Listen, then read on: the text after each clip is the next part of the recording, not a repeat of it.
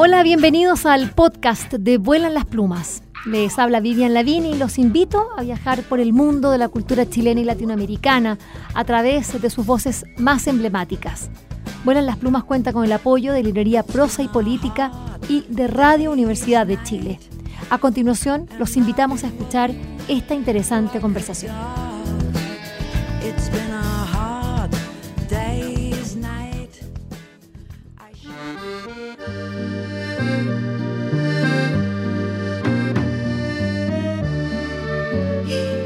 David Pintor. Nunca antes un apellido mejor puesto para quien eh, iba a dedicar su vida al dibujo, a pintar, como, como decimos. En realidad David Pintor es conocido acá, ampliamente conocido en España, y digo acá porque estamos haciendo esta entrevista para Vuelan las Plumas desde Galicia. Eh, es un humorista gráfico, ilustrador y también pintor. Ha recibido, entre otros premios, nada menos que el Andersen en el año 2015 en Italia, el Nami Island en Corea, el premio de la Society of News Design, el Puridora Vázquez de Ilustración. Podría señalar muchos más. Quizás él mismo pueda decir cuáles de, estos son los que más le importan. Hay otro en Sharjah, el, también el del año Chita del Sol. Eh, y además ha sido finalista de los CJ Picture Books Awards y también de la lista nada menos que White Ravens, no una, sino que tres veces. Su obra ha sido seleccionada en varias ediciones de la Bienal de Ilustración de Bratislava y de la Feria Internacional del Libro Infantil y Juvenil de Bolonia. La verdad es que tiene una amplia, amplísima eh, trayectoria, no solo en el humor gráfico, en, uno de los diarios más importantes, sino el más, La Voz de Galicia, eh, acá, por eso ahí se le conoce, pero también es un prolífico autor de libros infantiles, eh, también libros de viajes, hermosísimos. Y es un honor para mí tener a uno de los eh, ilustradores también más importantes de, la editorial Calandraca eh, aquí en nuestro programa. Bienvenido David, pintora Volan las Plumas, ¿cómo estás? Hola, buenas, ¿qué tal? David, eh, tú estudiaste arquitectura, eh, y saliste rápido de allí eh, porque, bueno, algo te pasó, entendiste que eso finalmente no te iba a llevar a lo que tú querías, que era dibujar historias, sino que, claro, dibujar, pero no historias. Eh, me gustaría saber de qué manera se manifestó en ti este deseo de, de, dibujar. Tengo entendido que, bueno, como todos, desde chiquitito, pintando, dándole, pero, pero una cosa es pintar, una cosa es dibujar y otra cosa es ser un humorista gráfico y estar narrando eh, a, través eh, del lápiz. Cuéntanos, ¿cómo, cómo, ¿cómo, ha sido ese proceso en tu vida?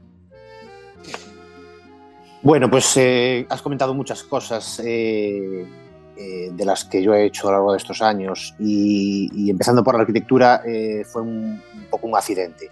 Es decir, como tú bien dices, de yo desde pequeñito siempre me, gustó dibujar. Yo creo que es una cosa que nos pasa a, prácticamente todos los ilustradores, que ya desde pequeños pues eh, eh, entramos en ese mundo tan, tan fantástico de, crear eh, personajes y, e historias a partir de un papel en blanco. Evidentemente, cuando eres pequeñito no te planteas en ningún momento que existe una profesión que se llama ilustrador o dibujante, y lo que haces es dibujar por, por puro placer, por puro divertimento y por contar tus historias y por divertirte. Y, así, fue hasta que eh, terminé la, educación secundaria y, ahí se plantea eh, en un momento dado eh, qué voy a estudiar. porque yo no quería hacer bellas artes, porque en aquel momento yo no quería desplazarme de mi ciudad donde vivía, eh, apareció la carrera de arquitectura, pero básicamente porque era la única carrera en la que yo me veía eh, de alguna manera representado porque tenía que ver algo con el dibujo. Yo no me veía estudiando derecho o medicina o cualquier otra carrera porque a mí lo que me gustaba era dibujar. Pero como te decía, en ningún momento me planteaba que eso fuera a ser una profesión. Y entré en arquitectura y la verdad es que entré y, los primeros años eh, me lo pasé muy bien. Es una carrera muy, muy bonita, donde aprendes muchas cosas y que, y que me gustaba mucho, sobre todo la parte más eh, teórica eh, y, práctica a nivel de dibujo, de representación eh, técnica de, planos. historia de la arquitectura, del urbanismo. Es, muy interesante, muy dura, muy complicada, pero muy interesante. Eh, el tema fue que yo seguía dibujando y en aquellos años donde cuando estaba yo estudiando la carrera universitaria, pues me empezaron a llegar eh, más y más encargos, sobre todo de humor gráfico, porque yo empecé haciendo humor gráfico. Y hubo un momento en que yo tuve que decidir y, o seguir con mi carrera de humorista gráfico, que me iba bastante bien, o, hacer la carrera. Y evidentemente pues elegí el humor gráfico y el dibujo porque era lo que me, lo que me gustaba a mí. Y fue donde empecé yo, en el año, eh, ya pasa el tiempo, en el año 93, más o menos, que empecé a hacer eh, eh, humor gráfico con, con, mi compañero Carlos, con el que sigo haciendo humor gráfico y, y, algunos libros también de, de literatura infantil. Y, y, nada, poco a poco creciendo, haciendo cosas diferentes, eh, hasta el día de hoy en el que, bueno, si, si he hecho la, vida, la, la, vista un poco atrás, pues veo que, que he hecho bastantes cosas y muy diferentes, que es, para mí es lo divertido. Exacto. Bueno, tú hablabas, hacías referencia a Pinto y Chinto, eh, David Pintor junto a Carlos López, desde hace bueno, ya 30 años, eh, humor gráfico en La Voz de Galicia, también libros de relatos breves, con, siempre con un punto de humor. Eh, esto del humor gráfico es, eh, es un oficio muy serio, eh, porque, claro, porque toca hacer reír a otros, pero, pero no es fácil a través de, una viñeta, tiene que ser algo que los cale, que tiene que ser muy rápido, tiene que tener muchas características. ¿Qué, qué, es lo que a ti te, gusta al hacer humor gráfico? ¿Dónde disfrutas o dónde sufres? Quizás hay gente que lo pasa mal eh, en, su oficio, pero finalmente ya cuando arriban no sienten algo tan maravilloso que, que bueno, lo hacen, lo, adoptan ¿no? como, como trabajo. Por ejemplo, la escritura, hay quienes sufren escribiendo, pero, ah, pero es su trabajo. En tu caso, ¿cómo se da esa... esa eh, este, todas esas emociones de, dentro del humor gráfico David Pintor. Bueno, yo he conseguido una cosa que creo que mm, es difícil, eh, pero yo creo que mm, a base, lo, he tenido muy claro desde el principio, que es eh, dividir muy bien mi faceta de humorista gráfico con Carlos de mi faceta como ilustrador. Yo creo que fue mm, más o menos por el principio de los años 2000 cuando empezamos a, hacer libros infantiles y a raíz de, una, de mi selección, en mi primera selección en, en la Feria del Libro de Bolonia, eh, yo creo que fue ahí cuando vi claro que había otro mundo más allá de lo pornográfico. Y que seguí desarrollando ya con mi nombre, con, con mi nombre David, con mi nombre verdadero, eh, y mm, en el que construí una carrera a base de, años y de un trabajo muy diferenciado del humor gráfico. Lo que dices del humor gráfico eh, es muy interesante, porque, como bien dices, tanto el humor como, como la caricatura han sido un poco los dos eh, pilares ah, en los que yo he, construido mi, carrera eh, como dibujante. Eh, se sufre, claro que se sufre, se sufre, pero sobre todo al principio. yo recuerdo que, al principio, cuando empezamos a hacer una, tira diaria, eran unos días de bastante vértigo. date cuenta que yo empecé muy joven, con 18, 19 años, eh, con 20 aproximadamente ya nos encargaron hacer una viñeta todos los días. Y es algo que al principio eh, impone bastante, impone bastante porque eh, es un espacio que hay todos los días en el periódico y que si no lo haces queda en blanco. Y además es que no se plantea él si no lo haces, tienes que hacerlo. O sea, de igual manera que los periodistas del, resto de, de redacción del periódico eh, tienen que hacer su labor sí o sí. Entonces, eso es algo que impone mucho al principio, que estresa bastante al principio, pero que por otra parte te ayuda mucho a coger un ritmo de trabajo y a, entrenar la capacidad de resolver problemas, que al final un poco se puede reducir en eso, tanto la ilustración como, como el monográfico, como, como en general cualquier eh, labor eh, que se dedica a, a, este campo, que es resolver un problema que en gráfico es eh, resumir en una viñeta eh, pues la noticia más importante del día o en un libro resolver eh, y contar una historia en 10, 12 páginas dobles. Entonces, efectivamente, al principio había mucho estrés, había mucha tensión, Y, pero bueno, yo creo que es como cualquier oficio, con el tiempo vas, eh, vas eh, cogiendo músculo, vas cogiendo recursos y llega un momento en que eres capaz de resolver las cosas de una manera bastante, bastante eficiente. Aún sigue pasando hoy, eh, pero bueno, es la labor periodística, a pesar de que hacemos la viñeta todos los días del periódico, siempre puede aparecer la noticia al último momento del día y ahí hay que pues arremangarse y, ponerse a ello. Pero es una cosa de, una cuestión de tiempo. Yo creo que eh, al principio a todos nos cuesta coger el ritmo y además ese ritmo que te contaba de el ritmo ese frenético del día a día de una redacción me ha ayudado mucho también para luego resolver eh, problemas a nivel de literatura infantil. Sí, claro, claro. El, el pulso periodístico eh, nos obliga a hacer el trabajo, como dices tú, sí o sí, de modo que la inspiración ojalá que nos pille trabajando, digamos, nos encuentre mientras hacemos el trabajo, porque, sí, porque hay que hacerlo eh, de todas maneras. Bueno, eh, solamente como para dar un poco, ir avanzando, si tú tuvieras que describir cuál es tu estilo, porque para quienes no te conocen, ahora yo me imagino quienes están ahí eh, escuchando el programa, David Pintor, ahí ya están yendo buscándolo en redes, tú estás en Instagram, ¿no? ¿Cuál es tu Instagram como de, humorista gráfico o lo tienes todo junto? No, eh, en Instagram no tengo humor gráfico, tengo solo mi labor como, ilustrador. Eh, el humor gráfico en el periódico En la Voz de Galicia, en la página web, pueden, pueden verlo todos los días bajo la firma de Pinto y Chinto. Y, y, entonces eh, solamente en, y en Instagram es David, David Pintor, ¿no?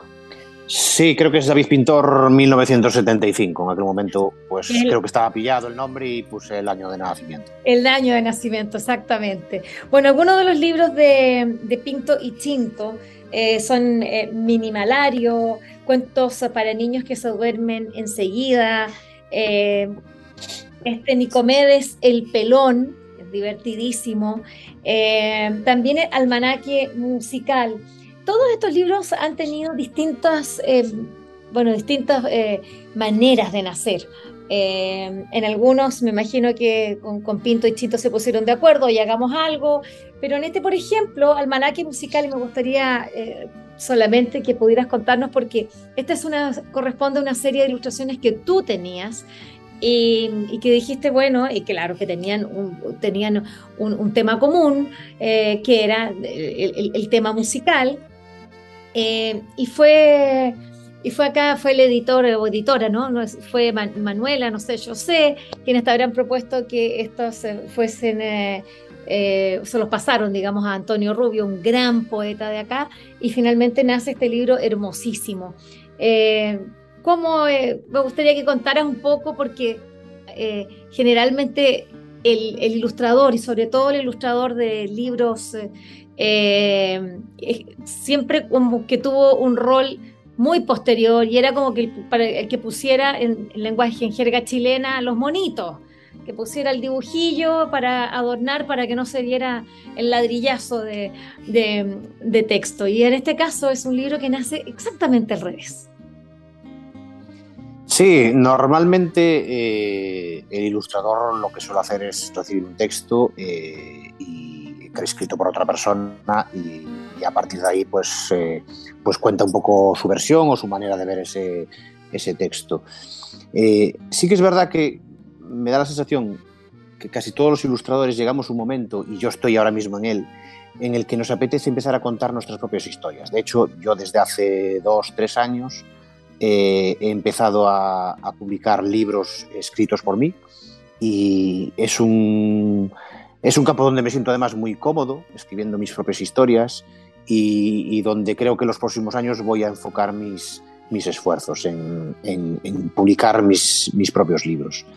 Eh, bien sea porque no es fácil encontrar eh, textos realmente que te, que te, inspiren y que, que realmente quedes eh, impactado y, que, y, que, en ti esas ganas de, de decir, eh, yo quiero ilustrar esto, me, apasiona lo que acabo de leer.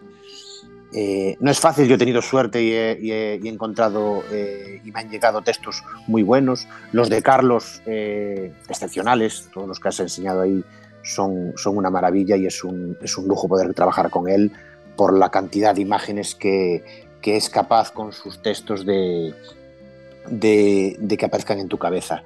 El, ejemplo que acabas de comentar de Almanaque Musical, efectivamente es un, caso extraño en el sentido de, que eran unas ilustraciones que yo había hecho tomando como tema la música y también las estaciones del año. Son 12, 12 ilustraciones, cada una correspondientes a un mes y protagonizados por una banda de música pues un tanto especial donde hay animales, seres fantásticos y, y un poco de todo. Eh, y yo esos dibujos se los presenté a Calandraca eh, y ellos les gustaron. Eh, yo se los presenté, no sabía muy bien qué hacer con ellos porque no sé si hacer un, calendario o un libro o unas láminas, no sabía muy bien. Yo, a mí me gustaban, quise saber su opinión y fueron ellos los que se le ocurrió pasárselo a, Antonio Rubio, que en base a, a, esos dibujos pues creó unos poemas fantásticos que, que, pues, que hacen de la obra pues ya un, libro pues yo creo que, que, ha quedado muy bien y, del que estoy muy contento, por además poder contar con, con su colaboración, que siempre es un lujo. Eh, sí, la verdad es que mm, es un libro hermoso, los, los poemas preciosos, eh, bueno, que nos invitan a, viajar a través de la música, a través del, y a través, como dices muy bien, de las estaciones del, del año. Eh, no debe ser fácil de repente trabajar de a dos, decimos los que, los que estamos acostumbrados a hacer las cosas solos, pero en este caso, eh, junto a, Carlos, tú has logrado hacer una dupla. ¿Cuál es la, clave como para poder eh, saltar de esta dupla a, esa reflexión que hiciste cuando, cuando decidiste ingresar al mundo de la LIG, de la literatura infantil y juvenil, eh, que dijiste acá voy solo? Eh, ¿Cómo se dan eh, eh, esos ámbitos, David Pintor? Pues como te decía antes, a veces tengo sensación de, doble personalidad y, es por lo que te decía de esas dos partes que, yo tengo muy diferenciadas, que es la parte del humor gráfico y la parte de la, de la labor de ilustración por, por mí mismo. eso que dices es muy interesante porque en esos dos campos la colaboración entre Carlos y yo es totalmente diferente porque son campos muy diferentes. En la ilustración infantil, eh, yo con él trabajo pues, prácticamente de la misma manera que trabajo con, cualquier escritor, es decir, hay una, hay una colaboración, eh, pero muy pequeña en el sentido de que yo recibo el texto y como mucho le puedo eh, consultar alguna duda que pueda tener yo en referencia al texto y poco más. Eh, con Carlos a lo mejor un poco más, pero porque lo veo todos los días y, estoy con él por las tardes en el periódico y le puedo sugerir alguna cosa referente a algún elemento que yo vea que me puede, me puede chocar más o menos, pero es una interacción muy, muy reducida. Él es el, en ese caso, es, él es el, escritor, es el que inventa la historia y el que crea los personajes, y yo soy ilustrador. Ahí está el campo muy, muy determinado.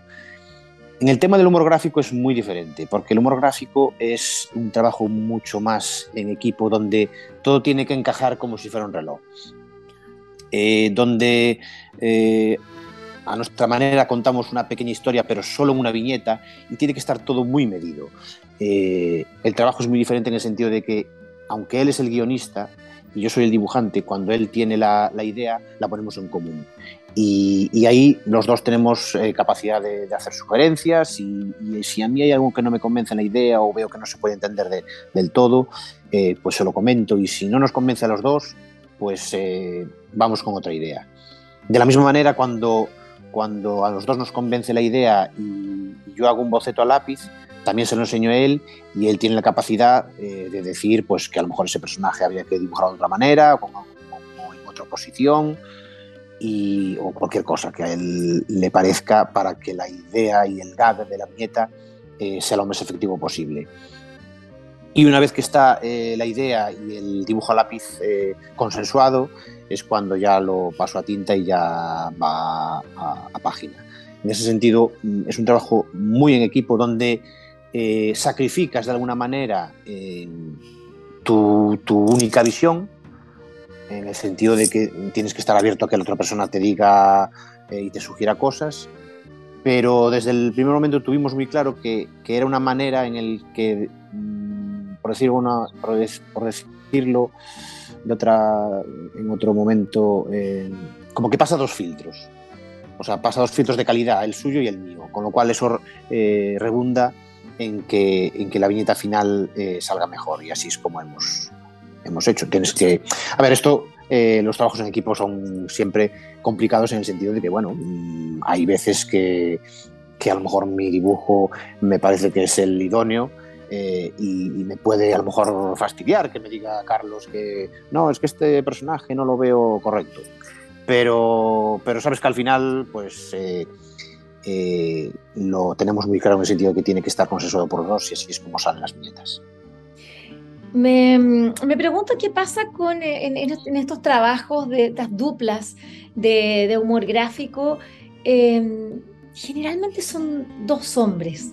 Eh, como también, por ejemplo, también tenemos en Chile algo en, otros ámbitos, pero hemos visto algunas ahí complicidades entre dos mujeres, pero es raro ¿ah? que haya un hombre y una mujer. Eh, ¿Cómo ves ese tema que me imagino que alguna vez lo habrás hablado ahí al, calor de una, de una, buena cerveza? Eh, ¿Cómo es la diferencia entre el humor gráfico entre mujeres y hombres? Te lo pregunto porque me correspondió realizar eh, ser curadora de, un catálogo de las mujeres en la historieta chilena. Eh, de los últimos, digamos, 30 años, eh, es un catálogo muy actual, sobre todo es actual, está con la escena de, las mujeres y uno ve y, uno dice en realidad, bueno, por algo se hizo un catálogo de esas características, porque las mujeres están mucho más invisibilizadas en su trabajo y claro, cuando yo eh, lo, que tú estás contando ahí, pinto y chinto, pum, pum, haciendo todos los días en el diario. Dice, ¿qué pasa con las mujeres? ¿Cómo entran? ¿Cómo logran eh, participar? De partida son pocas las que están haciendo homográfico en, en, diarios, uno, y luego se parte de una dupla, que sea hombre-mujer, es, raro, no sé si hayan, ¿cómo, Cuéntanos un poquito, me interesa el, tema, por, bueno, porque bueno, creo que también es, es atingente mm. entenderlo desde acá, desde España, ¿no? Sí, respecto a lo que dices de eh, parejas que no sean dos hombres o dos mujeres, bueno, en nuestro caso eh, el tema de las parejas en el humor gráfico fue eh, complementarnos y suplir nuestras carencias. a mí se me da muy mal hacer gags y viñetas de humor gráfico y a, Carlos se le da muy mal dibujar. Y fue un dibujante gallego eh, que se llama Siro, quien, a quien se le ocurrió la idea de juntarnos y de, y complementarnos. Y, con los años, pues eh, la cosa funcionó y, aún seguimos así. Lo que comentas de parejas eh, mixtas en el humor gráfico, yo el único caso que conozco es de Moderna de Pueblo, que creo que, ella, que es la que dibuja, colabora con su pareja, creo que incluso a nivel de gestión de la marca y de redes y todo eso. Eh, me da la sensación. Y el tema del humor gráfico en mujeres, que ahora están apareciendo más, y, pero que siguen siendo una, minoría, yo lo veo de una manera muy sencilla. Eh, hay pocas mujeres en el humor gráfico, de igual manera que hay pocas mujeres eh, astronautas, de igual manera que hay pocas mujeres en presidencias del gobierno, etcétera, etcétera es un proceso eh, en el que tenemos que seguir trabajando para que cada vez haya más mujeres eh, en todos los ámbitos, no solo en el humor gráfico.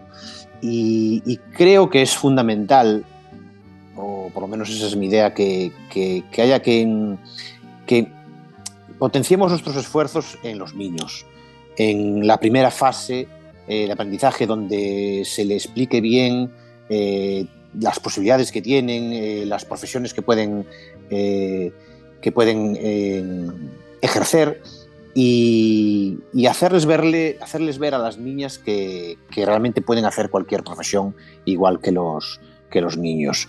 Yo en eso soy optimista, creo que, que aún hay mucho que por hacer, pero que cada vez van saliendo más voces de, de, mujeres en el humor gráfico y quiero pensar que en un plazo de tiempo de X años, pues esta tendencia que creo que es imparable, pues llegará un momento en el que en el que seremos, no sé si la mitad, pero que habrá muchas más voces de las que hay ahora. Eh, bueno, eso es lo que esperamos, ¿no? Eh, las diferencias también, me imagino que habrán. Eh, ¿Sientes tú que hayan diferencias entre lo que hacen las mujeres en humor gráfico con los hombres? ¿Ves tú algunos patrones que se pueden repetir, así como, o no?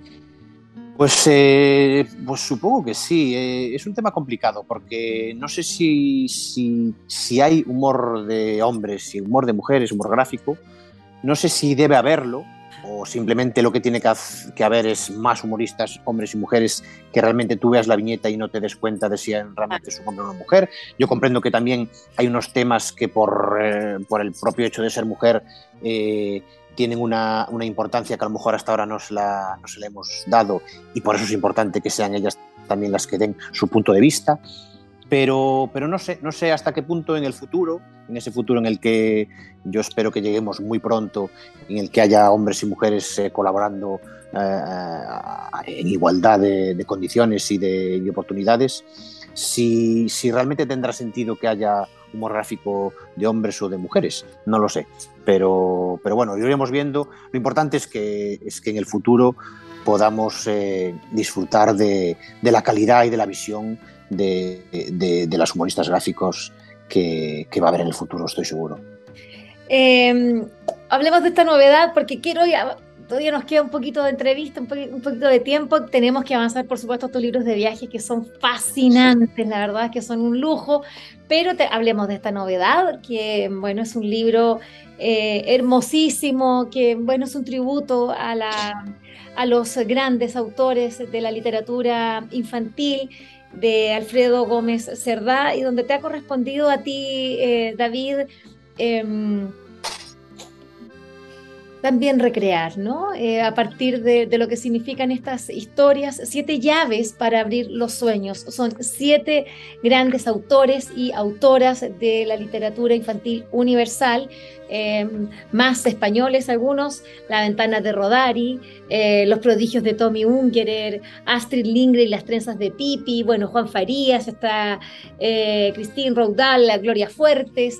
este es un libro muy muy bonito, muy entrañable. La verdad eh, es eh, encontrarse con estas... Eh, hay quienes piensan que estas historias son reales y no, son, son historias de ficción que ha imaginado Alfredo Gómez Cerdá con estos autores ya maduros y, viendo de qué manera su obra ha calado ¿no? en situaciones muy bonitas posibles o imposibles, eh, que sabe uno. Y, a ti te, ha correspondido hacer de cada uno de ellos dos ilustraciones. ¿Y cómo, cómo fue ese viaje para ti? Porque para el, para, para, para el autor ya vemos que hubo un goce de una historia que imagina, los imaginan estas situaciones, estos pequeños eh, slice of life, así como de pequeños eh, momentos de, la vida de, de cada uno de ellos y, para ti, ¿cómo, cómo fue dibujarlo eh, y, elegir así, hacer dos ilustraciones? Una que fuera con más retrato y la otra ya de la historia que estaba contando. Pues mira, como te contaba antes, eh, a los ilustradores no suele llegar los textos y, a veces tienes la suerte que, tiene, que te llega un texto pues, eh, que te inspira, otras veces que no. En este caso, eh, yo a mí solo me, hizo falta leer la primera historia para enamorarme del libro eh, y llamar a Calandrake y decirles que, sí, que, hacía las ilustraciones y, encantado. Eh, son pocos casos los que suceden, pero este fue uno de ellos. estas historias de Alfredo son una maravilla para un ilustrador. y además me permitió, entre otras cosas, hacerle mi pequeño homenaje aparte del suyo, eh, porque este libro también es, yo creo que es un homenaje a, las grandes figuras de la, literatura infantil, eh, pues también me permitió a mí formar parte de ese homenaje y, como comprenderás, hacerle un, homenaje a un dibujo a Tommy Unger, del que soy eh, fan absoluto, pues, pues es una gozada. Pero es que aparte dibujar a Gloria Fuertes, que para mí es, bueno, no sé qué decir, es una maravilla. sus libros son eh, auténtico goce eh, mm, sensorial. Eh, yo ahora que tengo una niña pequeña, le leo sus, sus, poemas y, disfruto pues poniéndole voces y, releyéndolos yo también. pero es que además, una persona como yo, un ilustrador como yo, que uno de sus sueños ha sido, ya no al principio cuando era pequeño, mi sueño era ser Pipi Calzas Largas, cuando había la televisión y la, serie de televisión. Yo creo que todos los niños de aquella época queríamos ser Pipi. Eh, cuando ya fui ilustrador, eh, el sueño siguiente era poder ilustrar algún libro de Pipi alguna vez. Aún no lo he podido hacer, pero bueno, en este libro he podido desquitarme, aunque sea un poquito, y dibujar al, al personaje que, tanto me gusta y que, y que tanto hay que reivindicar en estos tiempos donde, donde a lo mejor eh, hay un exceso de puritanismo y, de, alguna gente a la que Pipi eh, correría gorrazos en un santiamén. Estos textos son tremendamente evocadores y logran captar el espíritu ¿no? de, la escritura de estos grandes autores de, la literatura infantil, eh, de los, bueno, ahora contemporáneos más o menos del siglo XX y, XXI. Vamos a por esta, vamos a David Pintor como bueno artista. Eh, estos cuadernos eh, de viaje que partieron con, tengo entendido que fue con, a ver. Compostela. Con Compostela, ¿no? bueno, con una ciudad eh, ahí vecina, tú estás en A Coruña, eh, y, se parte con, Compostela un, diario de viaje que, no son fáciles y me gustaría que, contaras qué características tienen. No, tienen ningún, no hay texto, solamente un texto muy breve, introductorio, eh, tuyo, traducido al castellano, al inglés y, al galego, eh, en el que así en cuatro líneas cuentas qué te pasó y luego vienen, claro, los, los lugares que han sido elegidos y, que se están, eh, eh, que, han sido acá retratados. Cuéntanos cómo, cómo, cómo abordaste este Compostela y que, bueno, después se tradujo en Lisboa, Barcelona, Venecia y finalmente a Coruña? Pues eh, poder hacer esta colección es un regalo. Eh, yo le, estaré agradecido a Calandraca la oportunidad en aquel momento eh, de editar el libro de Compostela, porque era una, era una apuesta, era una apuesta complicada, porque es un libro que, que no se suele ver en las librerías, era un libro de autor, entre comillas, eh, pero ellos lo vieron enseguida y, apoyaron el proyecto y, la verdad es que eh, eh, tampoco en aquel momento sabíamos muy bien si iba a ser una colección, si no. es una especie de work in progress en el sentido de, que es una colección que va como fluyendo, yendo a su ritmo. Cada X años me propongo hacer uno nuevo. Y, la verdad es que es una colección donde yo disfruto muchísimo, eh, donde, donde también me agoto mucho porque son libros muy complicados, porque hay que ir al, lugar, hay que recopilar información y son libros que llevan, que llevan tiempo y, mucho esfuerzo, pero, pero yo estoy encantado porque es como una obra muy personal en la que en la que además yo disfruto de una cosa que también es muy agradecer por parte de, de Calandraca, que es total libertad a la hora del, de la elección de los, de los lugares y de la, del planteamiento del libro. Con lo cual yo no puedo estar más contento, porque además es una colección donde yo eh, junto eh, varias cosas que a mí me interesan mucho, aparte de la ilustración, que es, eh, que es los viajes. Yo soy una persona a la que le gusta mucho viajar y que disfruta mucho yendo a sitios diferentes. Y, esta colección pues, me permite pues, recorrer los sitios de una manera muy, muy intensa.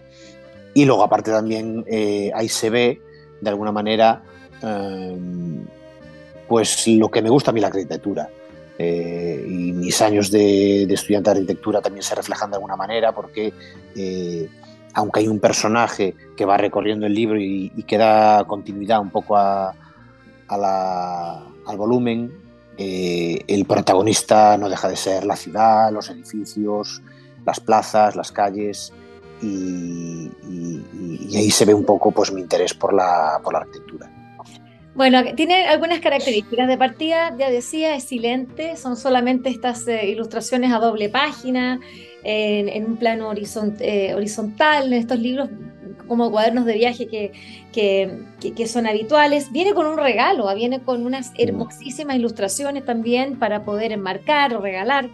Eh, pero tienen algunas características y me gustaría que contaras porque ahí donde, donde dices tú, no solo son libros personales, porque tienes que ir, seleccionar los lugares, luego desde el punto de vista, eh, como, como muy bien señalas, eh, los lugares no, no, no, son, es una recreación, pero, pero fiel, es un, digamos, es un diario de, de, viaje, nosotros, el, lector tiene que reconocer ese lugar, esa ciudad, ¿no? Eh, pero tú ahí ya te vas dando licencias maravillosas y vas juntando la ficción y también vas en cada uno de estos libros, también tienes algún elemento que lo va guiando. Por ejemplo, bueno, acá son las sardinas, ¿no? Esto es en Lisboa, son las hojas en Compostela, esto es un otoño que, del viento. Eh, bueno, se van... ¿Cómo llegaste a, a...? Porque eso se repite de manera bueno, y el personaje eh, principal también eh, con su bicicleta, que, también es una constante. Pues eh, básicamente yo lo que quería era huir de simplemente hacer unos dibujos fieles al, lugar en el que yo estaba.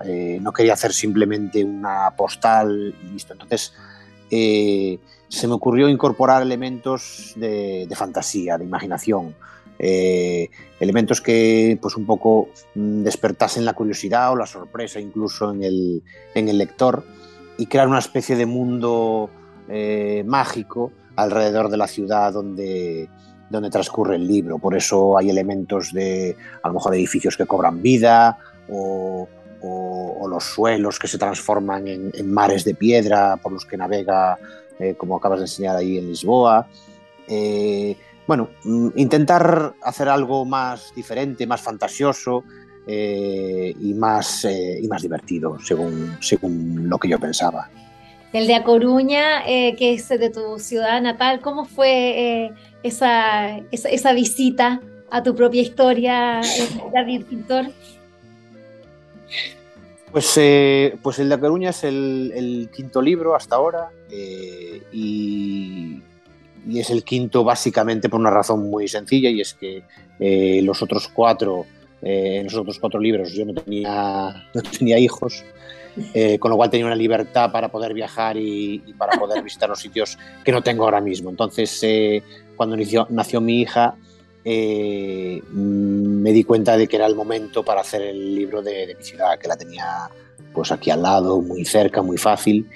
Y, me alegro de haber elegido el, no al final, pero, pero de que haya salido en este momento, porque estos libros, como estos y cualquier libro, eh, son como un, como un paso en el camino, son un elemento de un proceso que yo supongo que dura toda la vida en la carrera de un, de un ilustrador, pero de igual manera que en la carrera de un arquitecto o de cualquier otra persona, y que, y que es un paso que, en el que te vas beneficiando de todo lo aprendido anteriormente.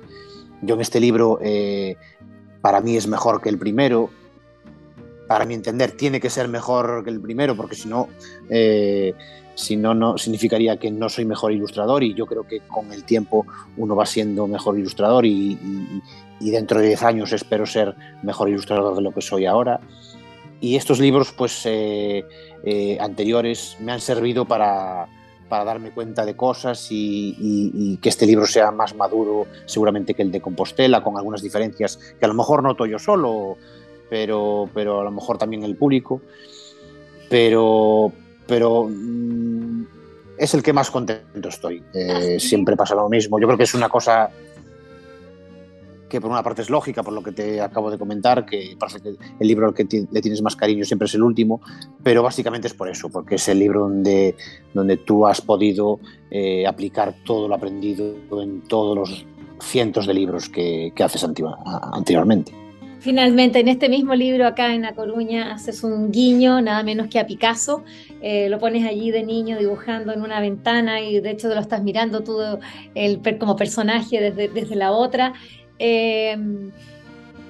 ¿Cuáles fueron eso, cuáles son esas figuras claves en tu formación artística, en tu formación profesional, y que son los que a ti te, te han marcado como, como ilustrador, como humorista gráfico, como artista, como pintor, David?